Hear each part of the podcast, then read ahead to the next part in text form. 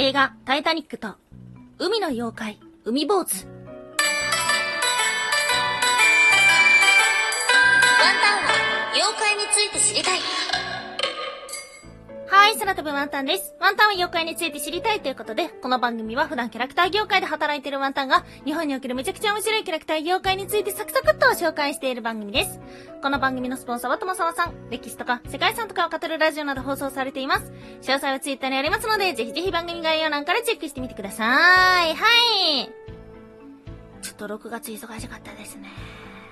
6月ね、珍しく忙しかったななんか出張にも行ってたし、展示会がめちゃくちゃ多くて、平日全然収録ができなかった。あっという間に今年の半分が終わり、7月を迎えましたが、いかがお過ごしでしょうかえワンタンにとっての今のね、もう一番やばいニュースといえば、この僕たちのツイッターランドが絶滅するんじゃないかっていう危機ですよ。まあ、絶滅はさすがにしないんですけども、昨日7月1日の夜から、あの API 制限っていうものがかかって、ツイッターがね、こう読み込めなくなってしまうということがありました。でワンタンは、あの、本当に SNS ってツイッターしかしてないんで、なので、うーん、使えなくなったら困るなーなんていう風に思っております。でね、昨日はまさにツイッターを見たい時だったんですよ。っていうのも、昨日は見ましたか？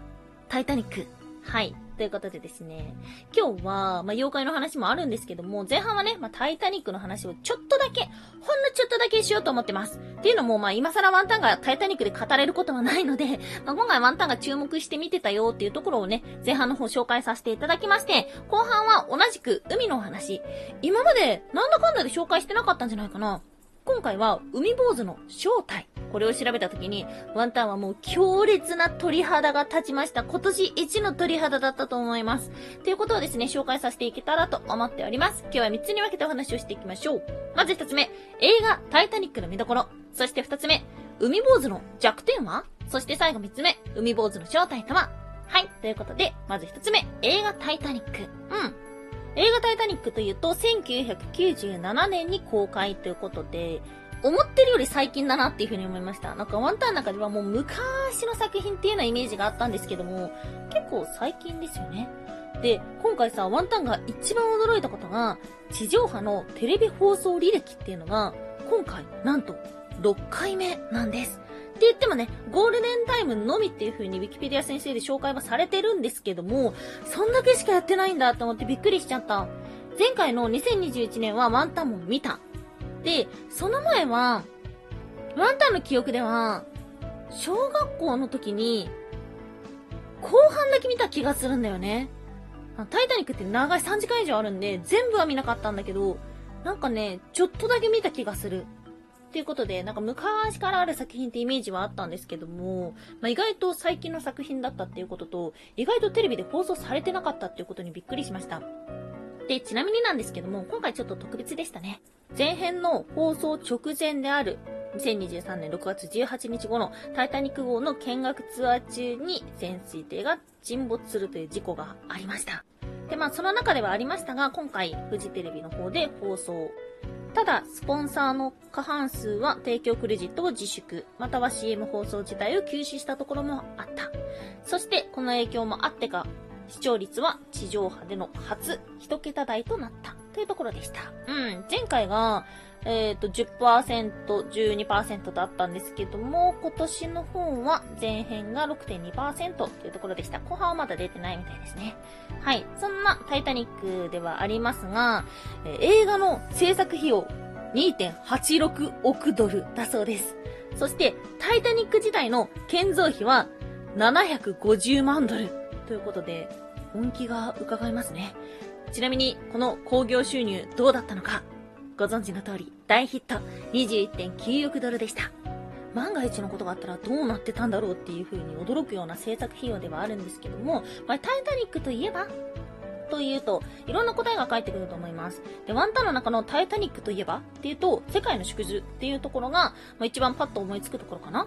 7日間の旅費ではあったんですけども、ローズのいる一等階級は日本円で575万円。そして3等室は2万円から4万円ということでかなりの差がありました。このタイタニック号自体っていうのが当時のイギリスにあった階級社会そのものを表すなんていうふうにも言われています。船の底には、え肉体労働をする者もいる。で、え上流階級の方々のね、服装とも全然違うっていうところがですね、まあ、興味深いポイントなのではないかなっていうところですね。このタイタニック号が夢の船と呼ばれてた理由というのは、今お話をしたように階級社会の縮図となった船が向かう場所はアメリカ。当時のイギリスはあまりに格差が大きかったけども、アメリカに行けば出世に関係なく成功をつかむことができる。そんな風に考えられていました。ジャックの世界は俺のものだ。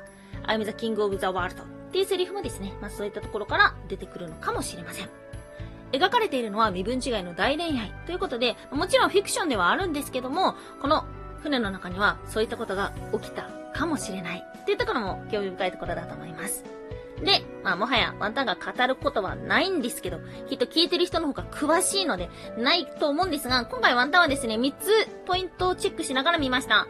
1つ目が、ローズ動作。はい。ということで、最後に名前を聞かれたローズはジャックの名前を語りました。で、この直前に自由な女神が映ってたのが良かったなっていうふうに思います。そして二つ目、ジャックとの出会いで変わったローズ。作中にジャックはローズに馬にまたがるような女だろ？っていうようなことを語りかけます。そして一番最後、ローズの若い頃の写真がたくさん出てきたんですけども、その中には馬にまたがるローズの姿がありました。はい。これはですね、このジャックと出会ったことで変わったっていうことが伺えるので、ここもワンタンはとても好きなシーンでもあります。そして最後3つ目は、ラスト動いた時計。沈没の最中、救命胴衣を嫌い、アンドリュースが時計を直すシーンがありました。で、この直した理由っていうのは、アンドリュースがすごく勤勉な性格なので、船の沈没する正確な時間を合わせてるのではないかなとかいろんな説があるんですけども、ファンタンが注目したのはもちろんそこではありません。ここで直していた時間っていうのが2時12分ぐらいでした。そして、最後のシーン、夢の中でジャックとローズが再会するとき、ジャックはローズの方を見る前は時計を見ていました。この時計の時間は2時20分頃なんです。ということで、ラスト、時計が動き出したというところも、ワンタンは今回注目してみていました。はい。まあ、タイタニックのお話というのは、もっともっとたくさん出てきてると思うし、みんなもっともっと知ってると思うので、まあこの辺で。ということで、今日はですね、その後に日本の水難事故の妖怪の話。今日は海坊主の話です。今日の二つ目、海坊主の弱点は？そもそも海坊主とは、海に住む妖怪、海法師、海入道とも言われます。多くの場合は夜間に現れ、黒い坊主頭の巨人として船を破壊するそうです。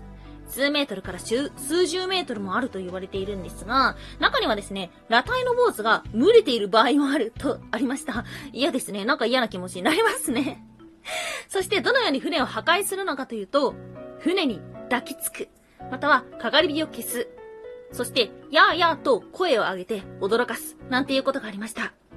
ちなみに、殴ると、あいたたたたと悲鳴を上げるそうです。そんな海坊主の弱点は、タバコの煙。ということなので、海坊主が現れた時に、タバコに火をつけたら助かる、なんていうのお話もありました。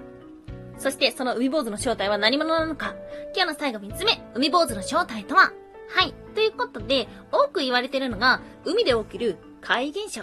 これが妖怪の仕業っていういつものパターンですね。ではあるし、あとは水難事故そのものを海坊主と指してたこともありました。しかし、その他には、動物説。はい。まあ、これもおなじみなんですけども、そのうちの一つが、クジラ。これね、もう本当にね、鳥肌立ったんですけども、あのー、クジラの死骸は爆発するって聞いたことありませんか？クジラの死骸からはガスが発生するというような話があります。最近ですと、ヨドちゃんって言ったじゃないですか。淀川に現れたクジラのヨドちゃん。ヨドちゃんが死んでしまった時の、その、えー、死骸の処理っていうので、あの、注目されてたと思うんですけども、クジラって死んじゃうとガスが発生して爆発しちゃうから、その辺にほーいっていう風に捨てちゃダメなんですよ。ということでですね、まあ、処分の仕方っていうのが色々と、えー、ネットとかに出てたと思うんですけども、そんなクジラの死骸というのが、まるで妖怪のようだ、なんていう風に言われていました。昔、妖怪で、えー、クジラというと化けクジラがあったんですけども、いや、改めて調べても、本当当に怖かったなぁ。いやー、クジラのさ、お腹のひらの部分があるじゃないですか。あれが膨らんだ姿っていうのが、もうすーごい鳥肌もろでもう、おーっていう風に調べながら思ってました。同じ気持ちになりたい人はぜひ調べてください。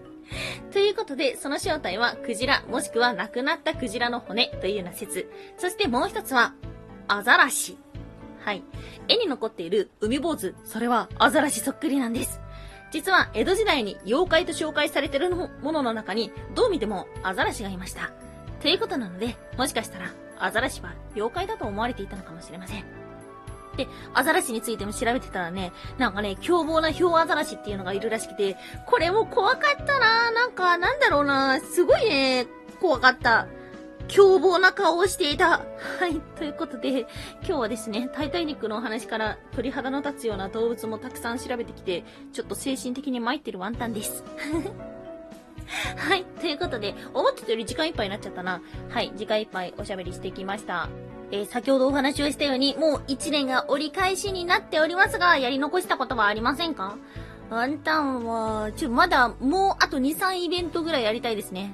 旅行だったりとか、美味しいもの食べたりとか、どっかなんか行ったりとか、なんかどっか行く話ばっかりだな。はい。ということで、後半もよろしくお願いします。はい。ということで今日もお聴きいただきましてありがとうございました。以上、空飛ぶワンタンでした。